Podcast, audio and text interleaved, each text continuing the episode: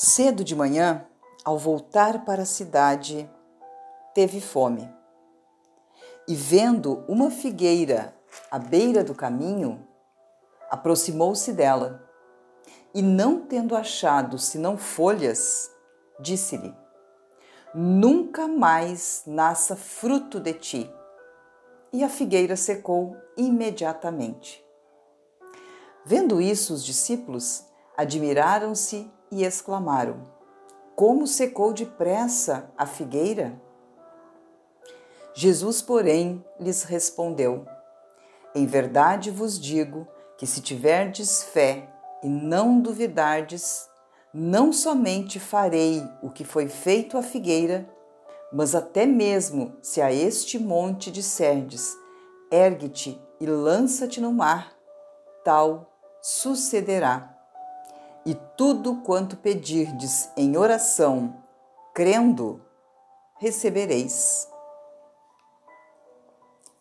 É com essa passagem que eu dou boas-vindas a cada uma de vocês, nos limpando as lentes da alma dessa manhã. Olha que passagem linda que está escrito no livro de Mateus, no capítulo 21, de 18 a 22. Aqui relata exatamente de que forma nós precisamos usar a nossa fé e quando nós usamos a nossa fé de uma forma genuína, de uma forma poderosa, de uma forma realmente como um domínio que nos foi dado, nós colhemos os frutos dessa fé. Porque foi o próprio Deus que nos deu essa autoridade. E ele nos deu essa autoridade quando nos criou, quando criou o homem e a mulher. Ele deu domínio sobre tudo para o homem e para a mulher. Para os únicos seres inteligentes que ele criou. Mas ele deu também ao homem livre arbítrio. E Adão e Eva não souberam usar com inteligência o livre arbítrio que receberam e passaram esta autoridade, este domínio para o diabo. Deus, vendo a queda do homem e da mulher, e como um pai amoroso e zeloso, ele criou um plano de salvação para a humanidade. E ele deu o seu único filho, ele deu o Senhor Jesus, para que ele viesse aqui na terra, cumprisse as escrituras, algo impossível para o ser humano. E então Jesus nos devolveu o domínio pela fé no nome dele. Então, quando eu creio em Jesus, quando eu vivo esta dependência, quando eu vivo o senhorio do Senhor Jesus na minha vida, eu retorno, eu volto a ter o domínio e a autoridade que Deus nos concedeu. Porém, a fé precisa ser genuína, uma fé pura, uma fé límpida, uma fé condizente com o que nos é ensinado nas Escrituras Sagradas. Nós precisamos ser o templo de Jesus, a morada do Altíssimo, do Espírito Santo do Deus vivo. Quando isso acontece, eu volto a ter domínio, autoridade sobre tudo, sobre todas as situações, sobre qualquer coisa.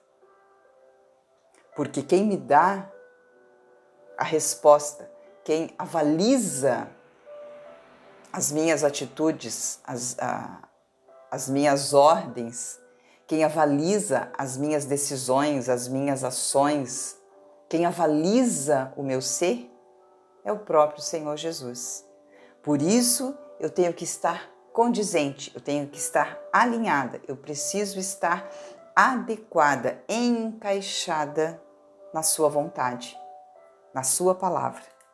E aí eu posso sim dizer aos montes: ergue-te e lança-te no mar. Ou seja, os problemas não nos dominam mais, as dificuldades não nos param mais, os obstáculos não nos travam de forma alguma. Em nome de Jesus, pela mão de Deus, eu consigo transpor toda e qualquer barreira. No tempo de Deus, pela vontade de Deus, dentro da vontade dele. Nós precisamos aprender a ouvir a Deus e a agir de acordo com a vontade dele e não de acordo com a nossa vontade. Mas a partir do momento que eu me entrego a Deus, a vontade dele passa a ser a minha vontade, porque eu entendo que a vida que ele projetou para mim, que a vida que ele preparou para mim, ele sendo perfeito, evidentemente é uma vida perfeita, adequada e condizente com as minhas aspirações, com as minhas necessidades, com a felicidade que eu preciso. Eu não vou mais é, usar o meu livre arbítrio contra mim, como Adão e Eva fizeram, mas eu vou usar o meu livre arbítrio para escolher sempre, acima de qualquer coisa, fazer a vontade de Deus. E toda a vontade de Deus está escrita na Bíblia Sagrada. Por isso eu preciso meditar na palavra todos os dias, aprender da vontade de Deus, pedir a Ele que fale comigo através da Bíblia, através da Sua boca. E com certeza, Ele ouve as nossas orações e Ele nos responde. Quando Ele vê que nós estamos aplicando o nosso coração em conhecê-lo, em obedecê-lo, em nos moldarmos dentro da Sua palavra, evidentemente que Ele nos responde, Ele nos ajuda e Ele nos põe de pé todo santo dia e nos dá condição de aprender com os problemas, com as dificuldades, com as dores, com os sofrimentos e crescer e avançar e evoluir com as novas possibilidades que se abrem para a solução de toda e qualquer dor. Então voltem lá no livro de Mateus, no capítulo 21, no versículo 18 até o 22 e se alimentem dessa maravilha. E busquem aprender do Espírito Santo, para que vocês possam usar desse domínio e dessa autoridade que vocês têm para suas vidas e avançar em qualidade, avançar em felicidade. Ok? Tudo quanto pedirdes em oração, crendo, recebereis.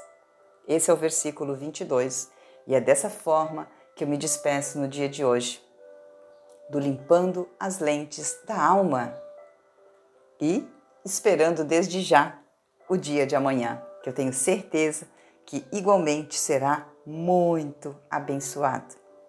Um beijo no coração e que Deus abençoe o dia de hoje de forma especial.